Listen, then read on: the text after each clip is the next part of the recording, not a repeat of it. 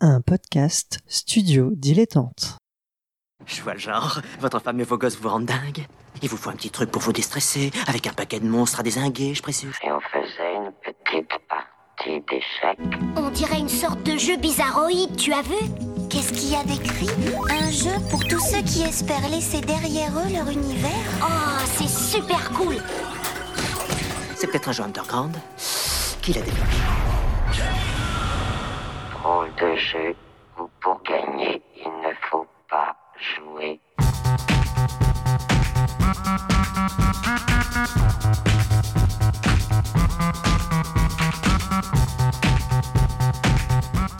Bonjour à toutes et à tous pour ce nouveau numéro spécial de Ludologie. Pour la troisième édition consécutive, nous avons le plaisir de partager avec vous les tables rondes et conférences qui se sont tenues au Stunfest, Festival des cultures vidéoludiques de Rennes. Ces temps d'échange font se rencontrer professionnels, scientifiques, journalistes et enthousiastes autour de nombreuses questions relatives au jeu, en tant qu'objet et en tant que pratique. Ils sont le fruit du travail conjoint de l'association 3 Hit Combo, qui porte le festival, du NES Blog avec Yann Chauvière, initiateur des cycles de conférences, de l'équipe de ludologie et tout spécialement Manuel Bedouet qui co-organise les conférences, et de nombreux bénévoles et participants. Nous espérons que ces temps d'échange vous plairont autant qu'à nous. Sachez en tout cas qu'il n'est pas impossible que vous y retrouviez des voix familières. Bonne écoute Bonjour, bienvenue à tous dans le cycle de conférences du Stunfest 2019. On se retrouve aujourd'hui en présence de Mehdi Derfoufi, enseignant-chercheur en études cinématographiques qui travaille sur le cinéma et le jeu vidéo, pour parler de l'approche postcoloniale du jeu vidéo. Euh, donc pour faire un brin d'introduction, on va juste déjà définir qu'est-ce qu'on entend par approche post-coloniale. Et pour faire vague, grosso modo, on parle de l'héritage culturel lié à la colonisation et qui travaille donc sur les représentations décolonisées et de la colonisation par, les colonisateurs et inversement aussi des représentations des colonisateurs et des colonisés euh, des colonisateurs et de la colonisation par les colonisés. Si j'ai dit des bêtises, je serai corrigé de toute façon. Et euh, voir en quoi peut y avoir une approche spécifique à ces questions-là dans le jeu vidéo, notamment parce que dans le jeu vidéo, il n'est pas seulement question de représentation, mais aussi d'interaction, d'action et de modèles d'action pris dans certains jeux. On peut penser facilement à des jeux comme Civilization, où il y a eu des polémiques l'année dernière suite à l'introduction de tribus euh, d'Amérique du Nord qui ont dit eh ben non mais nous on veut pas être mis comme ayant un fond culturel commun avec des peuples conquérants et où on fait conquérir le monde. Du coup, c'est toutes ces questions-là qui vont être soulevées sur un temps assez court. Du coup, je cesse déjà de prendre la parole pour laisser Mehdi parler. Ben, merci beaucoup pour euh, ton introduction. Effectivement, on a, on a très peu de temps et c'est euh, un propos général, générique. Euh, donc j'ai choisi de conserver un côté assez, assez informel, mais tout de même en introduisant quelques questionnements qui nous permettront d'avoir un, temps d'échange et, de discussion. Puis on rebondira euh, là-dessus plutôt que d'avoir un exposé, bien sûr. Euh, alors effectivement, euh, la théorie postcoloniale, elle, elle, naît à peu près dans les années 70 dans les départements d'études littéraires aux États-Unis. Elle s'est développée là-bas d'abord, avant d'essaimer dans, dans l'université et la recherche. Et c'est une théorie qui veut penser les rapports de pouvoir dans un monde qui a été façonné par l'expérience coloniale, et notamment en remettant au centre euh, des préoccupations euh, la culture en général, les productions culturelles. Alors d'abord la littérature, mais aussi bien sûr le cinéma, et donc maintenant euh, évidemment le jeu vidéo. sachant que dans le champ des game studies, c'est quelque chose qui est très très très peu développé.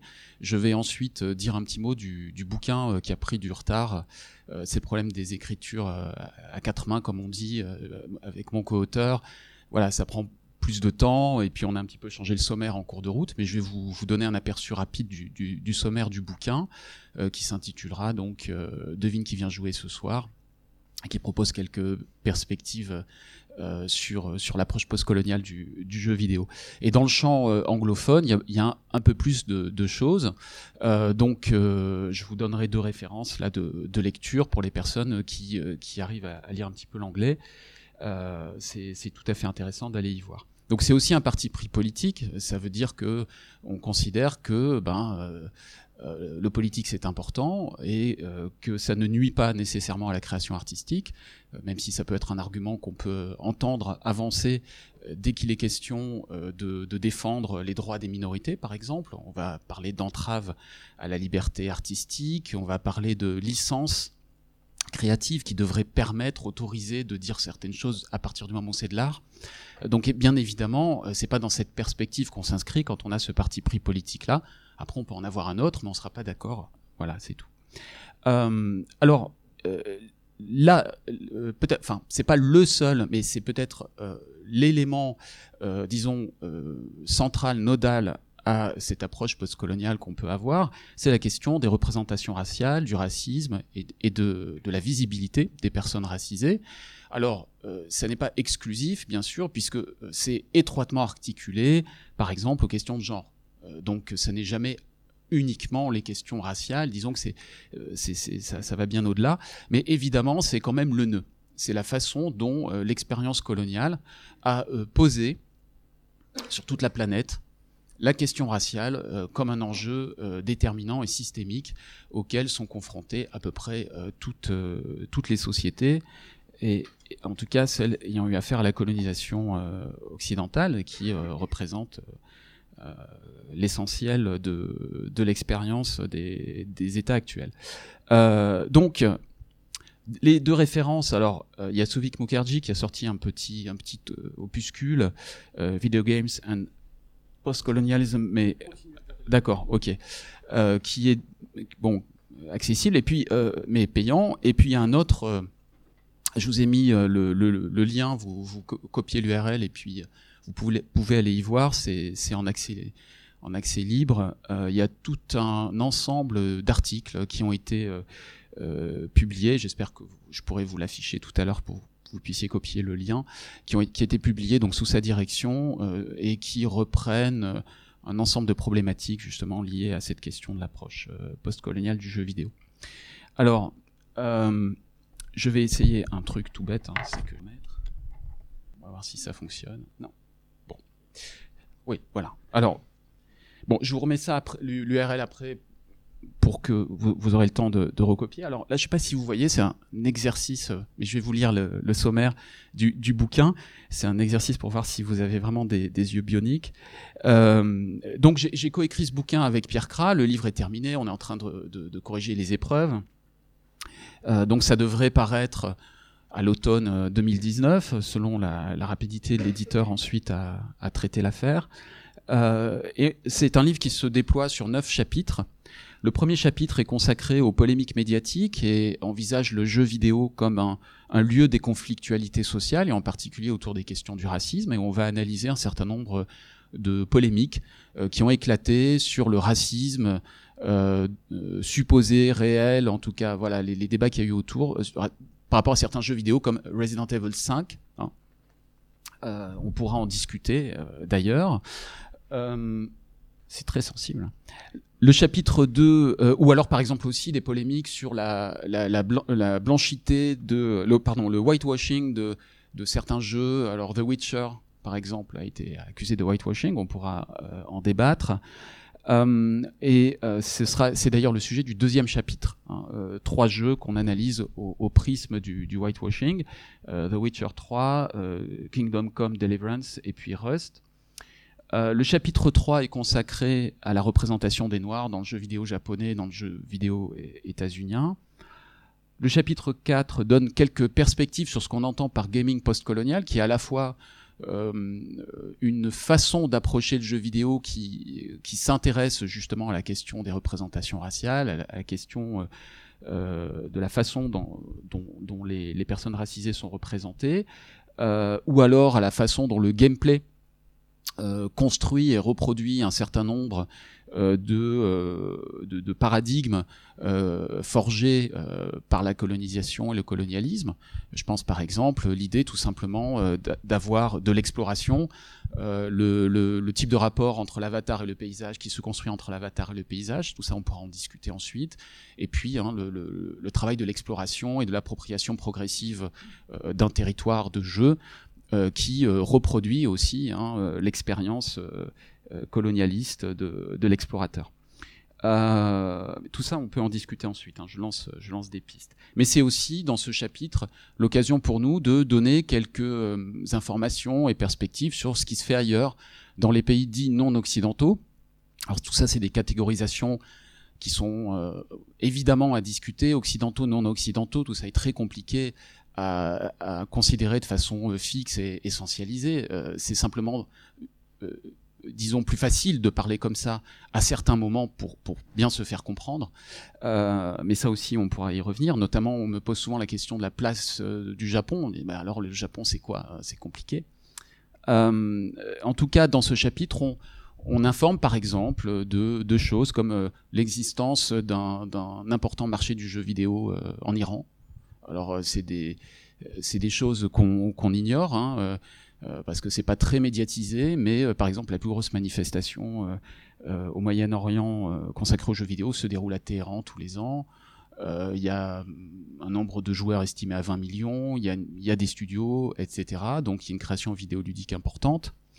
et puis en Afrique aussi, il y a des choses qui se passent. À la Paris Games Week, il y a eu, il y a eu quelques, quelques perspectives là-dessus. Le, problème pour nous, par exemple, en tant que chercheurs qui n'ont pas leur recherche forcément financée, vous savez la misère de la recherche en France, en particulier quand on travaille sur ces questions-là, hein, qui n'intéressent pas euh, spécialement euh, ni les institutions euh, de façon de façon importante ou alors seulement à la marge, ni les ni les financeurs privés. Euh, le problème, évidemment, c'est quand, quand on n'a pas l'argent pour, euh, pour s'équiper ou pour euh, aller sur place, c'est un petit peu compliqué. Donc, par exemple, l'accès aux jeux est difficile et il y a beaucoup de jeux qui sont sur des plateformes mobiles, qui sont plus, qui n'existent plus, euh, qui ont existé un moment, qui sont plus jouables, accessibles, difficiles à se procurer. Donc c'est difficile là pour le coup. Euh, on n'a pas pu faire le travail qu'on aurait voulu de euh, d'analyse très très poussée des, des, jeux comme on peut le faire avec les jeux mainstream. Hein. Donc ça c'est c'est un, un obstacle à la recherche. Mais je voudrais signaler ici l'existence d'un projet d'Isabelle Arvers que certains ou certaines d'entre vous connaissent peut-être, qui a lancé euh, là à partir de, de, cet été qui lance un, une, une, un, tour mondial où elle va aller justement dans tous ces pays. Euh, euh, donc elle a, elle a financé son, son, voyage en partie sur des fonds propres, mais aussi avec l'aide de l'Institut français. Donc elle va aller dans un certain nombre de pays à la rencontre des, euh, des créateurs et créatrices dans des pays non occidentaux pour essayer justement d'identifier ce qui se fait aujourd'hui et on va travailler ensemble parce que évidemment pour le coup elle, elle va pouvoir récupérer un certain nombre de, de productions dans le chapitre 5 et le chapitre 6, euh, on analyse des jeux comme Mass Effect et, Skyrim euh, par rapport à la façon dont ils proposent peut-être euh, des, alternatives à la représentation dominante, ou en tout cas où le gameplay permet de, jouer un petit peu, autrement. Bon, on a pu parler par exemple d'hybridité post-raciale pour Mass Effect, il y a des choses à dire là-dessus. Euh, là aussi, on peut en discuter tout à l'heure. Euh, le chapitre 7 est consacré à la série Assassin's Creed entre marketing de la, diversité et mondialisation postcoloniale. Le chapitre 8 euh, s'intéresse aux stéréotypes raciaux et de genre à l'épreuve du gameplay, hein, plus précisément. Et enfin, dans le chapitre 9, on discute de la diversité dans l'industrie du jeu vidéo. Donc, pour conclure euh, euh, cette euh, introduction avant la discussion, peut-être quelques pistes, mais il y en a d'autres avec ce que j'ai évoqué à l'instant, hein, qui sont possibles, donc c'est libre à vous. On peut parler de la question du décentrement de l'histoire du jeu, du jeu vidéo, du cadre de Resident Evil 5, la question du territoire, des paysages vidéoludiques, ou de Red Dead Redemption, puisque j'avais eu l'occasion d'être invité par euh, la rédaction du Monde à commenter un, live euh, test du deuxième opus. bon, c'est des conditions particulières. Vous arrivez sur le plateau, le jeu est déjà en cours. vous n'avez pas mangé, on vous, demande ce que vous voulez manger en même temps, vous devez répondre, les internautes envoient les questions, vous tapez les questions, le jeu continue à l'écran, c'est très très compliqué. On m'avait demandé de commenter justement avec un, un œil, l'œil de, de, entre guillemets, l'expert postcolonial. Euh, donc j'ai fait ce que j'ai pu, hein, euh, mais ça a suscité aussi un certain nombre, une, une phrase en particulier a suscité un certain nombre d'attaques euh, sur euh, sur mon tweet, euh, mon Twitter et, et, mon Facebook, parfois en message privé et de façon assez agressive, parce que j'ai employé une expression qui était voilà euh, euh, mélancolie masculine euh, de, de l'homme blanc à propos du jeu pour qualifier l'expérience du jeu. Et si vous le voulez, je, je suis prêt ici à, à prendre le temps avec vous euh, d'expliquer ce que je, j'entendais, euh, j'entendais par là. Voilà euh, les différentes pistes que je suggère et j'espère que donc il nous reste du temps. Oui, bah, là, il va nous rester une demi-heure. Je pense que ce sera pas trop pour avoir des réponses développées à des questions et je propose qu'on passe tout de suite aux questions du public du coup. En levant la main, s'il vous plaît. Défaut de questions du public, tu nous as teasé sur la question de la mélancolie de, l'homme blanc, euh, du coup, dans Red Dead Redemption 2, qui effectivement a fait polémique sur les réseaux sociaux. Moi, quand j'ai dû travailler un peu, quand on m'a dit que je devrais préparer, je pensais que j'en avais une heure. Donc, quand j'ai dû me renseigner sur ton travail, je suis tout de suite tombé là-dessus. Du coup, on peut peut-être effectivement lancer là-dessus. hein. Tout à fait. Alors, euh, sur cette histoire, euh, l'histoire de cette polémique, qu'est-ce que j'entends Qu'est-ce que j'entends par là? Alors, euh, déjà, si je prends les propos de Dan Hauser, euh, donc de Rockstar, euh, je vais, d'ailleurs, je les ai notés parce que je je suis pas forcément toujours au point au niveau mémoire, même si j'ai fait des études de droit et que voilà, ça remonte à un certain temps. Voilà, donc je, vous prends les propos parce que c'est intéressant de repartir aussi des intentions? Euh, ils disent ce qui reste fascinant avec cette époque, c'est que c'est la seule qui implique des anglo-saxons aux prises avec des terres inconnues, comme les Espagnols avant eux lors de la conquête du Nouveau Monde. Nous essayons de ressusciter un monde disparu. Donc lorsque je parle de mélancolie, par exemple, euh, c'est bien de cette, de cette question qui pour moi est très présente dans le jeu. Euh, le jeu est centré sur un, un personnage euh, d'homme blanc, euh, qui est, et le jeu est marqué, nourri par cette, ce sentiment euh, de perte euh, d'un monde euh, que l'expérience réaliste du gameplay est censée euh, ressusciter. hein. Et euh, le jeu est centré dans son discours, dans ses représentations, euh, sur euh, le point de vue et l'expérience euh, de l'homme blanc. Donc, euh, à partir de là, tout ce qui va euh, découler, tourner autour, euh, des représentations à l'œuvre dans le jeu euh, est informé par cette position et ce point de vue situé. Par exemple, lorsque, en défense du jeu, on m'a dit, bah oui, mais il y a dans le jeu une problématisation du racisme, il y a un antagoniste qui s'appelle Maika, qui est, raciste, c'est ça, hein, c'est- bien le, bon pré- euh, qui est ouverte- ouvertement raciste, qui a un propos raciste, et qui est euh, présenté, euh, c'est présenté comme problématique quand même dans le jeu. hein. Euh, de la même façon, euh, euh, on, peut, euh, on peut voir que la représentation des membres du, euh, du euh, Ku Klux Klan n'est pas forcément euh, une représentation complaisante. hein. Euh, donc, de ce point de vue-là, on peut dire, bah voilà, le jeu, voilà. Euh, de la même manière, il y a des Amérindiens qui sont présents dans le jeu et qui sont pas particulièrement euh, stigmatisés ou désignés de façon euh, raciste. Mais le problème est plus subtil que ça. Le problème est la question du type de représentation qui est construite et élaborée à partir du point de vue de l'expérience de l'homme blanc. Et lorsqu'on considère les choses de cette façon-là et qu'on regarde par exemple euh, le personnage de, Shadow, qui est donc euh, forme une sorte de, duo qui est, un cliché du, cinéma hollywoodien avec son père euh, qui a un discours, alors qu'il est le vieux sage indien, euh, euh, qui a un discours, voilà, ça y est, en gros, on a perdu, maintenant il faut passer à autre chose, on est prêt, on, est, on est pour la paix, etc. etc. C'est exactement le type de schéma qu'on va retrouver dans des films comme Danse avec les loups, ou bien Le Dernier des Mohicans, par exemple. C'est- un, vieux cliché du cinéma hollywoodien qui consiste à articuler d'un côté une sorte de d'image du patriarche, hein, euh, qui est pour la paix, qui est quelqu'un euh, empreint de sagesse, etc. euh, et de l'articuler avec un jeune fou euh, fougueux, euh, un jeune homme fougueux, en colère, euh, qui, euh, qui, a envie de se rebeller contre l'injustice, alors là contre l'homme blanc, euh, et qui est porteur justement de ce discours de, de révolte malgré tout. Et euh, cette façon de fonctionner, en fait, elle sert à, constituer euh, un passage entre la figure des pères fondateurs euh, des États-Unis, hein, c'est pas par hasard qu'on les a mis sur le mont Rushmore, qui était euh, un, lieu sacré des, Amérindiens. Euh, donc c'est un passage entre les, symboliques entre les, pères fondateurs de la, de la nation amérindienne, donc les vieux sages, et les nouveaux qui viennent d'arriver. Et dans cette économie, le jeune homme en colère, il a deux choix. Soit il continue et il gère pas sa colère, et il va continuer à vouloir se révolter contre l'ordre nouveau, auquel cas il va mourir. Hein, euh, il va être puni d'une façon ou d'une autre. Et c'est ce qui arrive à Shadow. Hein. Euh, soit il accepte et il apprend à gérer sa colère, à en faire quelque chose de constructif au service de la société, au service de la construction d'une famille, par exemple, de la protection. C'est-à-dire qu'il devient à son tour un père, protecteur. Et donc, du coup, là, euh, c'est bon. C'est une résolution positive. Hein. Et c'est pas ce qui arrive euh, dans le jeu. Par contre, il a un, cousin, je crois, ou demi-frère, je ne sais plus, qui est métis et qui incarne, hein, dans cette idée d'hybridité euh, raciale, euh, qui incarne l'idée de d'une sorte de compromis, de compromis entre l'ordre ancien et l'ordre nouveau.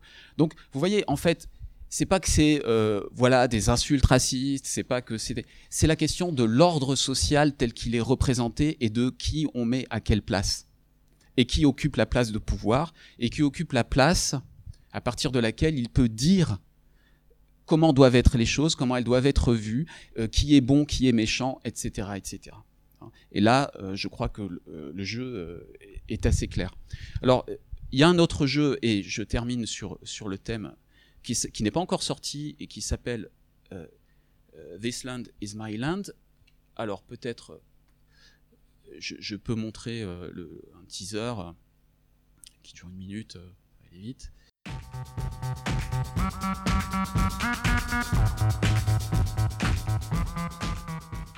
Voilà, bon, il- est prévu incessamment sous peu. Alors, la curiosité, c'est que c'est un studio ukrainien qui, qui fait ça, mais qui, donc, où il centre le récit euh, sur un personnage d'Amérindien, donc qu'on va, qu'on va jouer dans le jeu, et ça se passe euh, avant l'époque de Red Dead Redemption, ça se passe euh, au moment de la, vraiment des débuts de, de la dite conquête, conquête de l'Ouest, donc où on renverse un petit peu la, la perspective. Je ne sais pas ce que ça donne encore, mais en tout cas, les intentions sont claires, et d'ailleurs, euh, j'ai noté quelque chose aussi d'intéressant dans ce que disait le, le game designer du, jeu. Euh, voilà, voilà, ils, ont fait le choix conscient dans le jeu euh, de, euh, au niveau du gameplay, de favoriser l'infiltration, la dissimulation, euh, en, soulignant que c'était une tactique justement de résistance dans un combat asymétrique. hein, par rapport euh, euh, à, l'armement euh, et au soutien militaire euh, dont bénéficiaient les, pionniers. Euh, donc, euh, donc ils ont fait. Donc on voit aussi comment le gameplay, les choix de gameplay peuvent être structurés en fonction de la volonté de- d'ex- d'exprimer tel ou tel discours. Donc là, c'était intéressant. Ce qu'on a déjà commencé à reprocher au jeu, c'est de présenter le personnage principal comme une sorte d'amalgame de différentes tribus et euh, en quelque sorte comme s'il représentait toutes les tribus amérindiennes euh, sans, euh, sans faire partie d'une seule en particulier. Donc là, il y a déjà une polémique qui s'esquisse, mais c'est encore autre chose. Voilà pour ce que j'avais un petit peu résumé ce que j'avais à dire sur, sur euh, Red Dead Redemption. Est-ce qu'il y a plus de questions maintenant ou est-ce que je pose tout de suite la mienne? Devant. Bonjour. Euh, alors pour rebondir un petit peu sur ce qui avait été dit sur euh, Red Dead Redemption et d'une manière plus globale, euh, je m'étais demandé en fait si euh, dans les équipes de développement, parce que dans le cas de Rockstar, on sait que les scénaristes sont essentiellement des hommes blancs anglais en l'occurrence, euh, pour traiter de tels sujets, parce que j'ai trouvé par exemple que dans Red Dead Redemption 2, euh, euh, le sujet du colonialisme était vraiment traité euh, de manière assez euh, superficielle où on sentait que dans l'écriture il y avait une certaine euh, culpabilité, mais ça n'allait vraiment pas plus loin que ça. C'était une culpabilité vraiment du point de vue de l'homme blanc, et effectivement ça n'allait pas plus loin que ça, ce qui est un peu le cas de tous les jeux Rockstar où on incarne toujours des hommes blancs. Euh, du coup, est-ce qu'il est nécessaire d'une certaine façon d'inclure des concernés ou des descendants de concernés dans les équipes de développement pour éviter cet écueil-là, quoi? Alors, bah, c'est une question euh, complexe. Alors, c'est d'abord parce que c'est vrai que Rockstar a, capitalisé de longue date sur une sorte de politiquement incorrect euh, qui consiste à, euh, mettre en œuvre une sorte de euh, d'ironie et de cynisme individualiste. Euh, alors ça, c'est pas en- si on se place d'un point de vue idéologique, c'est pas très progressiste justement. hein, parce que pas- Mais peu importe. Euh, donc ils ont capitalisé de longue date là-dessus et forcément, c'est ce qu'on va retrouver euh, encore aujourd'hui dans un jeu comme Red Dead Redemption. Sauf que évidemment, euh, leur public étant aussi très largement un public de personnes racisées. Enfin, il y a, quand même énormément euh, de personnes racisées qui jouent aux jeux Rockstar et qui aiment bien les jeux Rockstar. Ils ne peuvent pas non plus euh, dire les choses n'importe comment. Donc ils intègrent toujours dans, leur jeu euh, des éléments euh, d'ethnicité, si on veut résumer les choses comme ça, qui témoignent d'une prise en compte d'un certain nombre de, traits culturels, de la diversité culturelle, etc. Ils les intègrent toujours dans, leur jeu. Mais la question de savoir si les choses seraient différentes si l'équipe de Rockstar était composée ma- majoritairement de personnes racisées, en fait, est, complexe parce que euh, euh, des, jeux de ce type visent un public très large et tout est dans euh, la, question de qui prend la, décision de la prise de risque par rapport à, l'idée qu'on se fait du marché. Est-ce que si on a l'idée que le marché serait réceptif à telle ou telle orientation, on, on y va, on n'y va pas? Enfin, qui prend cette décision-là hein? Euh, donc, euh, on peut avoir un studio euh, composé très majoritairement de, sais pas, de personnes noires, de personnes arabes, etc. Où finalement la décision in fine est quand même de dire, bah non, on n'y va pas parce que c'est trop risqué. hein. Donc, je, je pense pas que ce soit une solution en soi, d'autant plus que bah, c'est pas parce qu'on est une personne racisée, on fait l'expérience du racisme, mais ça ne veut pas dire qu'on sait nécessairement, d'abord qu'on a envie nécessairement d'assumer une position politique qui nous met en plus du reste euh, en, confrontation avec un, système dans lequel euh, bah, c'est déjà un problème délicat, mais en plus on va être identifié comme une personne particulièrement investie sur ces questions, et ça devient encore pire. hein. Et, on n'a pas forcément envie d'assumer cette position, on a plutôt envie de dire, ben non, non, je veux être discret, je veux y arriver, je veux faire mon truc, et puis c'est tout. hein. Et ce type, euh, bon, alors, du point de vue militant, on appelle ça les tokens, on va dire, voilà, c'est les... forcément, euh, mais est-ce qu'on peut vraiment toujours, euh, voilà, à quel moment on peut reprocher ou comprendre? Voilà, c'est le, c'est la question aussi. Donc on n'est pas forcément non plus, on n'a pas forcément envie de jouer ce rôle, on n'est pas forcément non plus en mesure de savoir comment faire, hein, parce que c'est tout un travail. J'ai plus envie de dire que euh, il y a la nécessité de par contre, dans les recrutements, il y a évidemment de la discrimination. Et ça, dans le chapitre sur la diversité, on en parle et on, le, on le montre de façon assez évidente, qu'il s'agisse de la discrimination raciale ou de la di- discrimination de genre.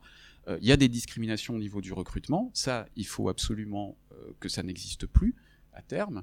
Euh, il faut absolument une meilleure représentation. Ça, ça va de soi.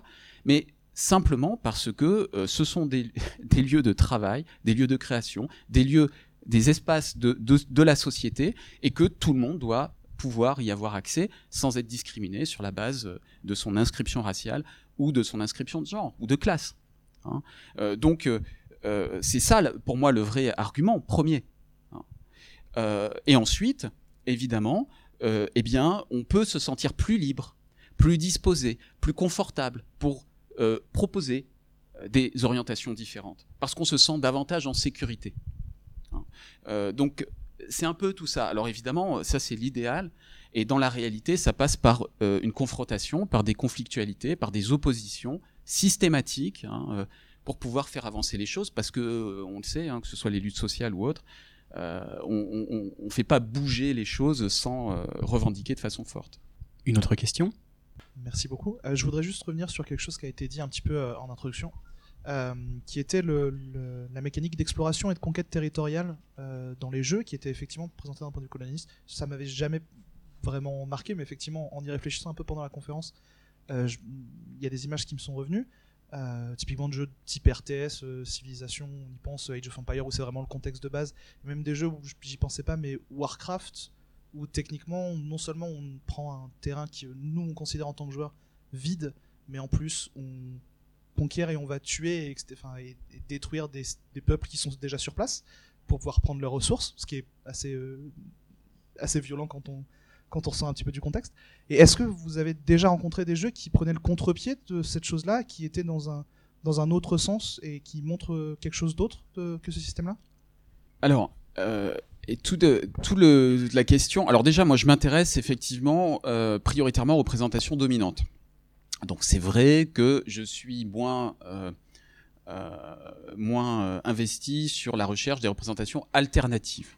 Bon, cela dit, il y a des jeux connus qui existent qui ne mettent pas en avant, disons, les mêmes critères de compétitivité, d'exploration que les autres.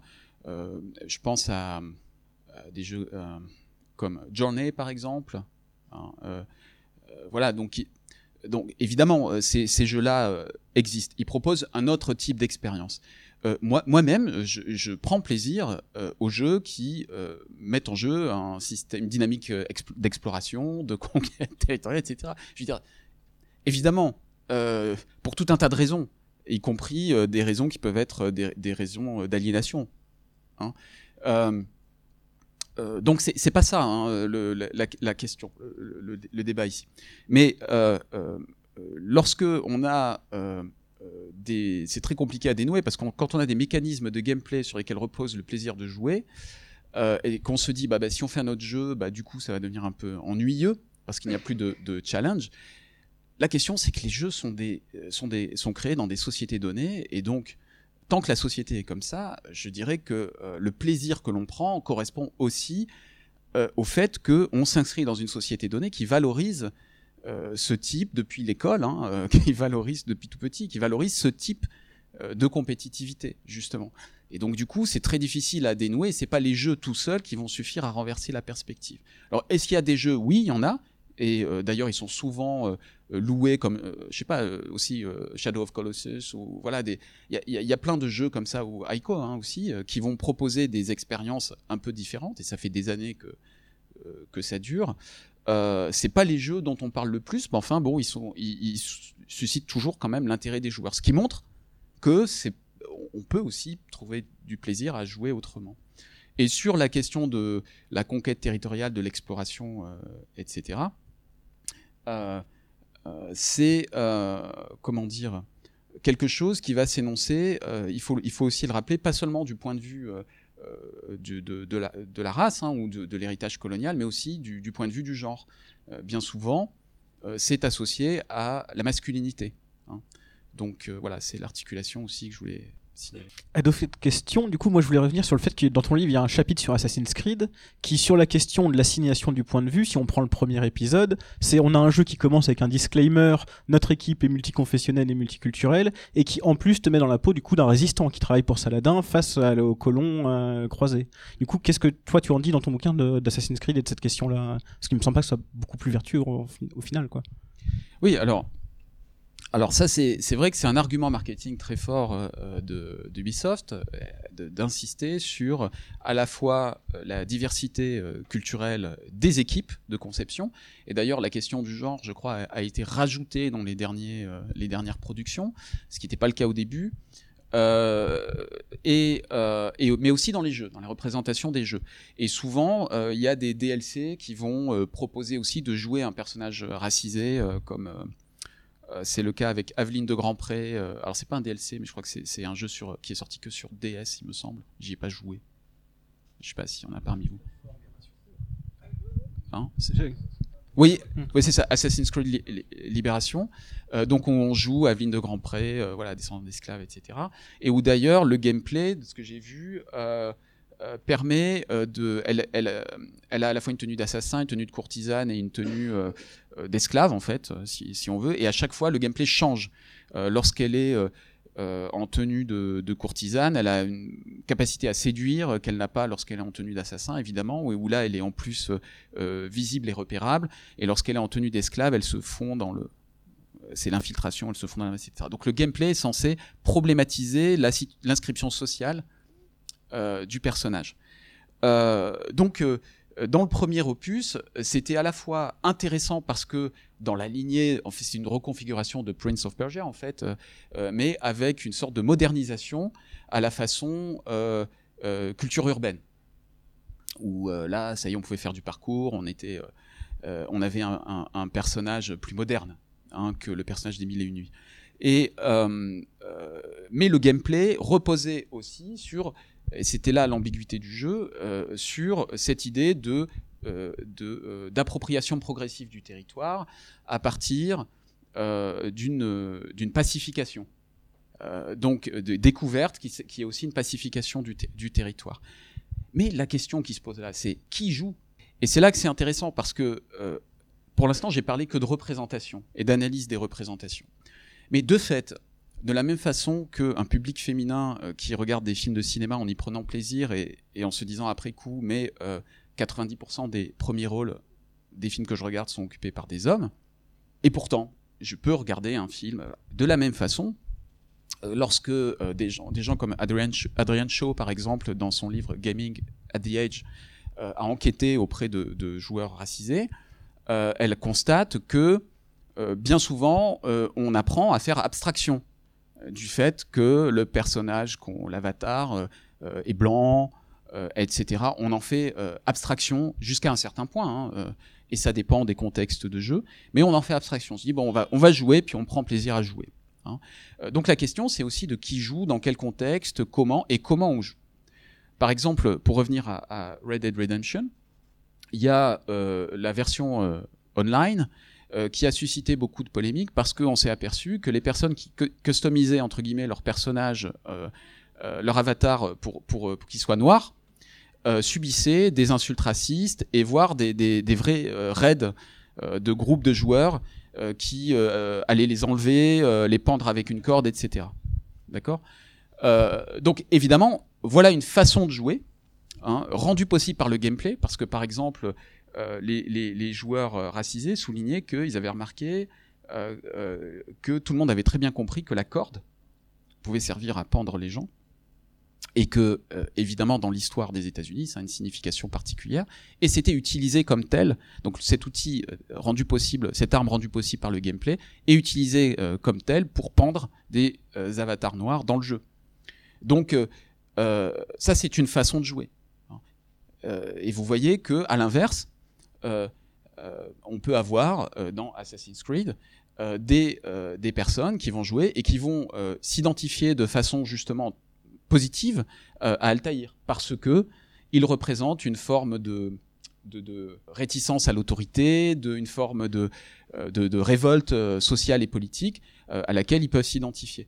Mais là, on, est déjà, euh, euh, vous voyez, on est déjà sur un truc plus complexe qui montre qu'il faut à la fois articuler l'analyse des discours et des représentations, qui sont tout ça, c'est porteur de signification sociale et politique forte, mais en même temps, il faut aussi tenir compte de l'activité des joueurs et des joueuses qui peuvent euh, avoir des expériences de jeu différenciées et euh, voir des réappropriations ou des détournements.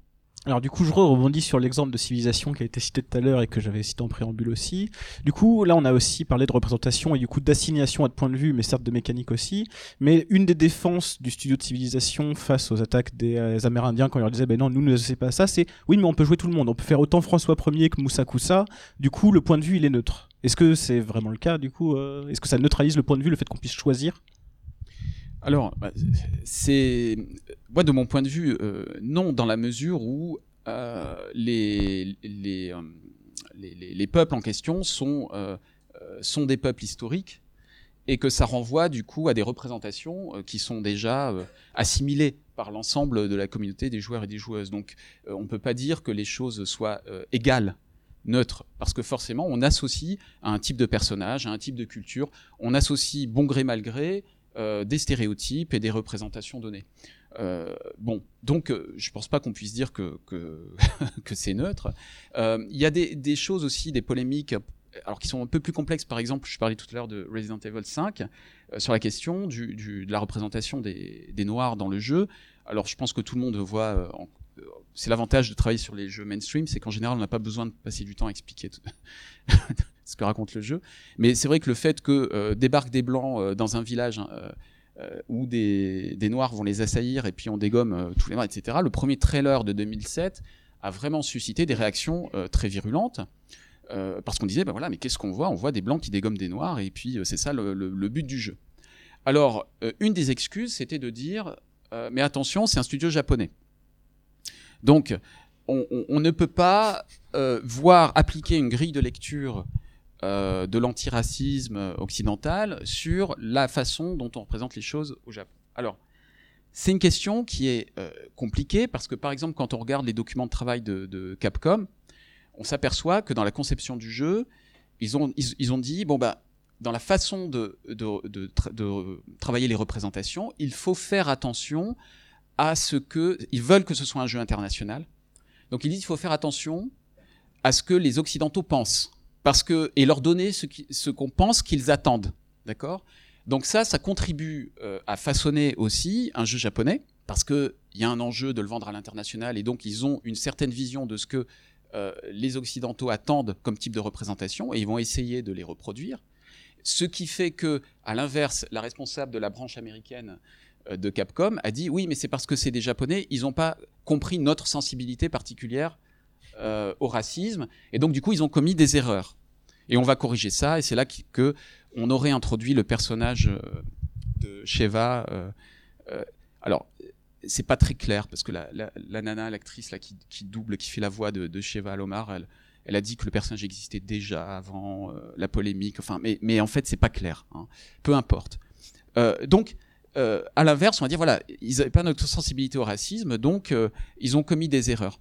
Mais d'un autre côté, il y a une chose qui est intéressante, c'est que les éléments de japanité du jeu euh, pas, euh, ne sont pas rentrés en ligne de compte.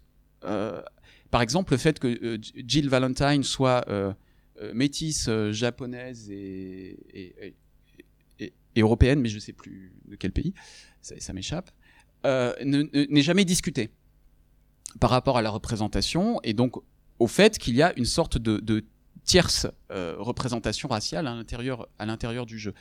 Euh, donc on voit que dans ce type de produits qui visent à être des produits euh, globaux, la réception joue énormément dans la, signification en fait qu'on va avoir, qui vont être portées, qui vont être identifiées dans le jeu. Il y a des choses qu'on va voir, d'autres qu'on ne va pas voir. Et la question de la réception est très importante. Ce qui veut dire aussi que l'analyse des représentations, ça suffit pas, qu'il faut voir comment un jeu est reçu. Et il faut pas dire c'est juste, alors c'est totalement subjectif parce que c'est juste de la réception et donc c'est totalement subjectif. Non, ce qui fait sens dans la réception à un moment donné dans une société donnée, euh, c'est une réalité matérielle. C'est parce que ça correspond à des situations sociales très concrètes qu'on va interpréter les choses de telle ou telle, manière, et que certains stéréotypes vont être plus violemment ressentis que d'autres, ou plus violemment défendus par les dominants, plus euh, intimement défendus par les dominants euh, que par les dominés. Hein, C'est bien parce que matériellement, ça correspond à des situations sociales très concrètes. Donc cette question de la réception, elle est à prendre en compte parce qu'elle euh, transforme l'interprétation selon les époques, selon les pays. On va pas interpréter les choses de la même manière. Et sur le Japon, on sait que la modernité occidentale a largement façonné la façon dont il représente euh, les, personnes noires dans la bande dessinée ou, dans les, les jeux vidéo ou au cinéma. Euh, mais en même temps, il faut tenir compte du fait que euh, cette réception, elle s'ancre dans une réalité matérielle. Et du, du coup, tu as regardé historiquement une, euh, aussi comment ça évolue cette réception des représentations dans les jeux? Parce que du coup, on- on- on- moi je m'aperçois, ne serait-ce qu'à l'échelle de ma propre vie, que fut un temps où ça ne faisait pas polémique et les, euh, les éditeurs n'avaient pas à répondre à ce genre de questions. Et du coup, maintenant qu'ils ont à répondre, ça change leur pratique aussi. Oui, tout à fait. mais en fait, on peut dire que depuis les années 1980, il y a dans les pays occidentaux, qu'on peut appeler aussi les pays du centre, on peut appeler euh, ça de, façon différente, c'est une autre question, il y a une affirmation, ce qu'on a un temps appelé les ethnicités postcoloniales, c'est-à-dire euh, les, groupes euh, racisés, les groupes ethniques, présents du fait de l'immigration et du fait de l'histoire coloniale, présents dans les sociétés occidentales, et qui ont commencé parce qu'on arrivait à la deuxième génération, troisième génération, donc qui avait eu le temps d'aller, aller, contrairement à l'immigration, de travail de départ, qui avait eu le temps de suivre des études, qui avait eu le temps euh, d'accéder euh, peu ou prou à la classe moyenne, eh bien, du coup, prise de conscience politique, volonté euh, d'exister et d'être visible, et cette question de la visibilité est très importante, c'est un enjeu politique, parce qu'évidemment, sans visibilité, il n'y a pas d'existence, enfin, il y a une existence sociale, mais disons que, paradoxalement, on n'existe pas non plus, hein, tant qu'on n'est pas visible. Donc la visibilité devient un enjeu, et c'est vraiment dans les années 1980, et ça se voit au cinéma, c'est le moment où on commence euh, aux États-Unis à parler de Spike Lee. hein, euh, euh, c'est le moment où euh, Stephen Frears euh, en Angleterre fait euh, My Beautiful Laundrette sur les amours interraciales. C'est le moment où en France où on a le mouvement Beurre et on a le cinéma Beurre, etc. Donc depuis les années 1980, c'est quelque chose qui se construit et qui petit à petit investit bah, tous les champs de, de, la production, culturelle. Et aujourd'hui, le jeu vidéo et le théâtre, le spectacle vivant, qui étaient des champs qui n'étaient pas encore occupés par ces questions-là. Mais on peut signaler que Muriel Tramis, quand elle fait des jeux comme May Willow avec Patrick Chamoiseau, bah, c'est pas par hasard d'ailleurs, c'est en 86 ou 87 que, que ce jeu sort. Euh, c'est un jeu centré sur donc euh, en Martinique et sur euh, les enjeux politiques et culturels liés à la question de l'esclavage. Mais ça n'a pas eu l'impact que ça aurait aujourd'hui si ça, si ça sortait. Ce sera donc le mot de la conclusion. Nous remercions tous chaleureusement Mehdi Darfoufi. Merci. Merci d'avoir suivi ce podcast. Si vous l'avez aimé, et si vous aimez les contenus que nous proposons, n'hésitez pas à le noter et à poster un commentaire sur votre plateforme de podcast habituelle. Vous pouvez aussi nous suivre sur Facebook et Twitter. En tout cas, on se retrouve très vite pour un nouveau numéro. Et d'ici là, n'oubliez pas de jouer. Pour soutenir ce podcast et l'assaut qui le porte, rendez-vous sur tipeee.com slash studio-dilettante.